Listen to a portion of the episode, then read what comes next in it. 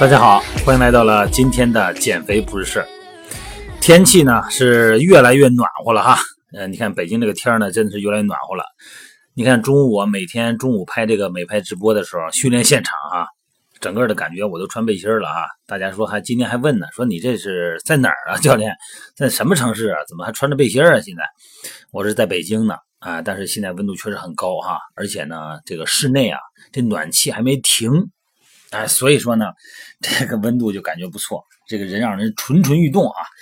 一旦你穿的少了以后呢，你就对自己的体型就越发的要关注了。为什么呀？它暴露出来所以说呢，在每天中午的这个十一点到十二点啊，到甚至于说到一点，有的时候这个美拍直播的现场呢，很多朋友呢就是踊跃的提问题啊，踊跃的就是我怎么减肚子，怎么减腿，怎么减腰，我想更快一点，可能再快一点啊。哎，每天是挺好的。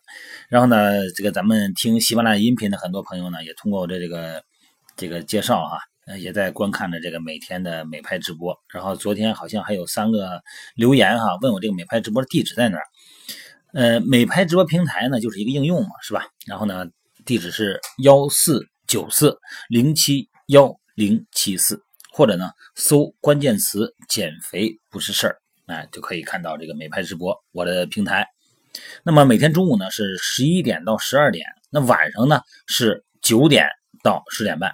中午呢是训练现场，晚上呢是大家一般下了班了也都练完了，哎，吃完饭了九点钟看看直播，互相聊一聊今天练的怎么样啊，今天吃的怎么样啊，啊有什么这个不舒服啊，哎进行互相交流一下哈。那么随着这个很多的朋友们天气越来越热哈，这个越来越关注减肥。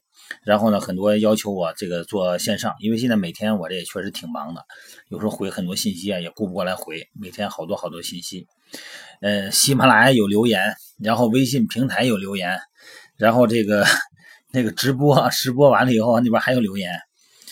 因为现在呢，本身我是做了这么多年十几年的这个线下的啊，这个减肥训练营嘛，从那个二零。呃，零三年央视舞台哈，一直到最后央视舞台，我们所这个教练们，然后过渡到快乐三零减肥训练营啊，然后我们一直做减肥啊，一直做这个线下的减肥。搁到现在来说哈，好多朋友呢想要求，因为时间问题哈，毕竟是没有这么多时间啊，抽出一个月呀，或者说两个月的时间来呀，还上着班上着学，没有这个时间。那眼下就有空，但是时间是碎片的，只有这么一个时间，两个呃一个段两个段的时间。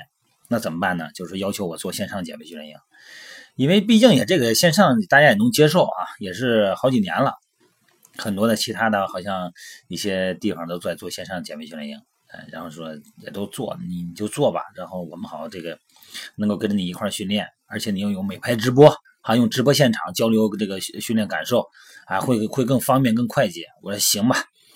我是抓紧时间筹备，抓紧时间准备，然后把这个东西都准备好。主要是时间安排啊，因为平时真的是太忙了。然后要弄这个线上训练营的话，我肯定要投入更大的时间和精力，所以说我要把这个时间整理好啊。好了，这个先不说了啊，咱们先说一说这个最近我看的一篇一个报道哈，它是一篇论文，它这个是在这个美国这个肥胖。啊，期刊发表一个论文，他是研究了啊，用六年的时间啊，追踪研究了参加真人秀减肥节目的十四位减肥者。咱们国内有这类节目哈，就是这个减肥秀嘛。他这个减肥跟减肥秀是两回事啊，秀就是在镜头面前这个呃做一些超过我们正常行为能有所表达的训练训练的过程，在镜头面前人都拼命啊，对吧？追踪了十四位的减肥者啊，在真人秀里边得出一个结论：这些选手千辛万苦减下的肉，几乎全长回来了。十四个人里边，只有一个人保住了减肥成果，有的人呢，甚至比参赛前要胖得多得多。对于这些人来说呢，最惨的是什么呀？他们基本上呢，得每天少吃一顿饭，才能阻止自己继续发胖。为什么呢？这就是咱们特别关心的话题啊，就是反弹的话题。因为这些人啊，他们身上的基础代谢出问题了，静止代谢、安静代谢出问题了。什么是静止代谢？咱们以前聊过哈，就是咱们身体啊，为了维持身体所最基本的生命能耗，哎，这个你比方说心跳啊、血循环呐、肺的呼吸啊、细胞死亡再生啊，最基本的能耗。一般来说呢，这个年轻的男性呢，静止的代谢率呢比较高，相对于女性啊。呃，而且很多人都不知道的是呢，你每天自己燃烧哈，身体自身燃烧的绝大多数的热量，不是消耗在那些有意识的运动上，而是消耗在那些无意识的运动上。就刚才说的呼吸啊、心跳、体温啊，包括内分泌，包括细胞分解合成，包括排泄循环。对，要保持这个神经元和骨骼肌的正常运作呢，绝大多数热量都被消耗在这些不可见的行为上了。那么静止的代谢率本身呢，不是一成不变的啊，它会随着环境的变化而变化。咱们想想就能知道哈，要不是静止代谢能够能屈能伸的改变，咱们人类哪能挨过那么多次的饥荒啊？你在挨饿的时候呢，一般静止代谢呢就会下降。呃，但是科学家没想到的是哈，这些急速的减肥者体重长得却这么快，而且呢，他们的代谢代谢率却没有回来。也就是说呢，这些这个国外的减肥秀的选手们呢，呃，这个身体啊，自从经历过快速减肥的饥饿灾难以后，似乎一直都心有余悸，拒绝从节约模式调整回普通模式。咱们心里边的一个机制哈。那么仔细分析一下这些人复胖的原因，大概有这么几点啊。第一个呢，就是新陈代谢低。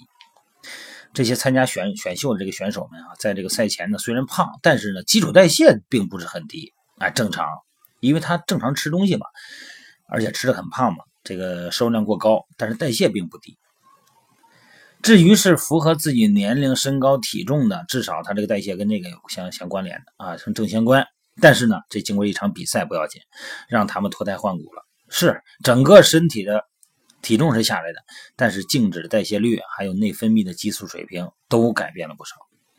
那么赛后嘛，选手们呢就发现自己呢开始陷入一种恶性循环了，就是长久饥饿导致极度的渴望食物啊，然后呢开始暴饮暴食，这就引发了他们体内的激素水平紊乱，也就是让他们复胖第二个因素了哈。而且呢，参加比赛以后呢，他们体内的这个瘦素出现了暴跌。瘦素，咱们之前聊过这个话题哈，在二百多期的时候聊过一个话题，是一种能把脂肪细胞合成的情况进入血液循环里的一个信号。这种信号传递呢给大脑，用来分辨自己是否够胖。一般来说呢，脂肪少，瘦素少，大脑呢就能让我们食欲好。那么脂肪多，瘦素多呢，大脑呢就会让咱们少吃点东西。但是有些人虽然脂肪多，瘦素也多，但是大脑呢？却对体内大量的瘦素无动于衷，这叫什么呀？叫瘦素抵抗。那么参加比赛的选手呢，面临的正是这个问题。他们意味着，这就意味着他们会一直觉得饿，而比一般人哈更渴望高油高糖的这个食物。他们的情况呢，也可以用一句话来形容，那就是，那真是一日为胖子，终生为胖子了。那迅速瘦下来还是瘦胖子。哎呀，这个研究呢，也就澄清了很多人在肥胖问题上存在的认识误区了。第一个误区呢，就是这个胖的人呢，都是太懒太馋才会变胖的。但其实呢，肥胖是一种受生理因素影响的慢性疾病。既然是疾病哈，那么在减肥这个事上呢，意志力能起到多少作用呢？这是先搁那边不说。那你再别，你反正说减肥这个东西，减肥减肥肯定是很容易。但是呢，当心自己呢，真的把自己给饿胖了。那关于肥胖的第二个误区呢，就是小时候胖没关系啊，小时候胖不是胖，长大了自然就瘦了啊。实在不行咱再减肥，不着急。小孩胖乎乎的挺可爱。正因为是这个错误观念呢，很多家长呢都生怕自己的孩子挨饿，尤其是隔代人哈，看着大孙子大孙女吃东西啊，吃的满嘴流油，那个高兴啊，哎呀，宝贝儿啊，真是疼的不行了，那心里可高兴了，看着。但是不知道他胖肥胖的给孩子带来多少隐患啊！所以说呢，千万别把这个疾病当成福气。这个误区三呢，就是很多人啊，看见胖人总爱讽刺，啊，还说你看你讽刺你胖，我说你胖就是为了刺激你，给你动力啊，是为了帮你减肥。但其实哈，咱们以前聊过很多次，这个超重的人啊，越是感觉被羞辱、被歧视，就容易更容易发胖，因为这些嘲讽增加了他们的心理压力。但是咱们要知道啊，这个哺乳动物解除压力的统一的传统办法就是吃吃吃，对吧？尤其是呢那些哎，就是吃能让咱们迅速升高血糖的高甜的高热量食物哈，哎，会用这个来缓解压力。所以说呢，千万别在那个讥讽，尤其是有的做父母的也是哈，为了让孩子减肥呢，老说那个不冷不热的话，那话以后就别说了哈，除非你想让他们增肥。还有一个观念啊，就认为这个肥胖的人来说呢，是减肥是人生的头等大事。其实啊，这个头等大事啊，应该是改善身体的健康情况。只要是你吃健康的食谱，按照这个定期训练，就算是你体重变化不大，你的健康情况也会大有改善。所以说呢，减肥这个事儿啊，需要放弃的是急速减肥的那种幻想。你说我这一天这一个月，教练，我还有我想减四十斤，我一个月能不能减下来？哎，这个心态你得放下。啊，你现在能做到呢，就是减的慢一点，减的稳一点，基础代谢别下来，肌肉量别下来。你包括吃饭里边蛋白质含量、热量，哎，听教练的是吧？所以说呢，这个一定要按照一个严谨的训练结构来减肥。你看我每天拍美拍直播的时候，好多的朋友就问教练，我怎么减肚子，怎么减腿？他不是我一句话就能表达给你的。它真的需要一个时间，而且它还需要一个系统。首先，心智，哎，你的心理是不是要受到你自己的暗示，或者说是不是要受到我作为我教练的暗示？然后你的行为是不是才能有所改变？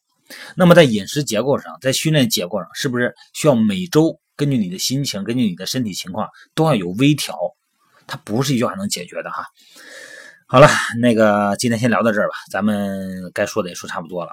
咱们今天晚上还是继续，呃，感兴趣的哈，觉得有点价值的，咱们可以在美拍直播间，咱们进入以后呢，咱们再畅所欲言，好不好？今天呢，咱们聊的时间不短了，十来分钟了，聊太长你也烦，好吧？今天咱就到这儿了啊，晚上见啊。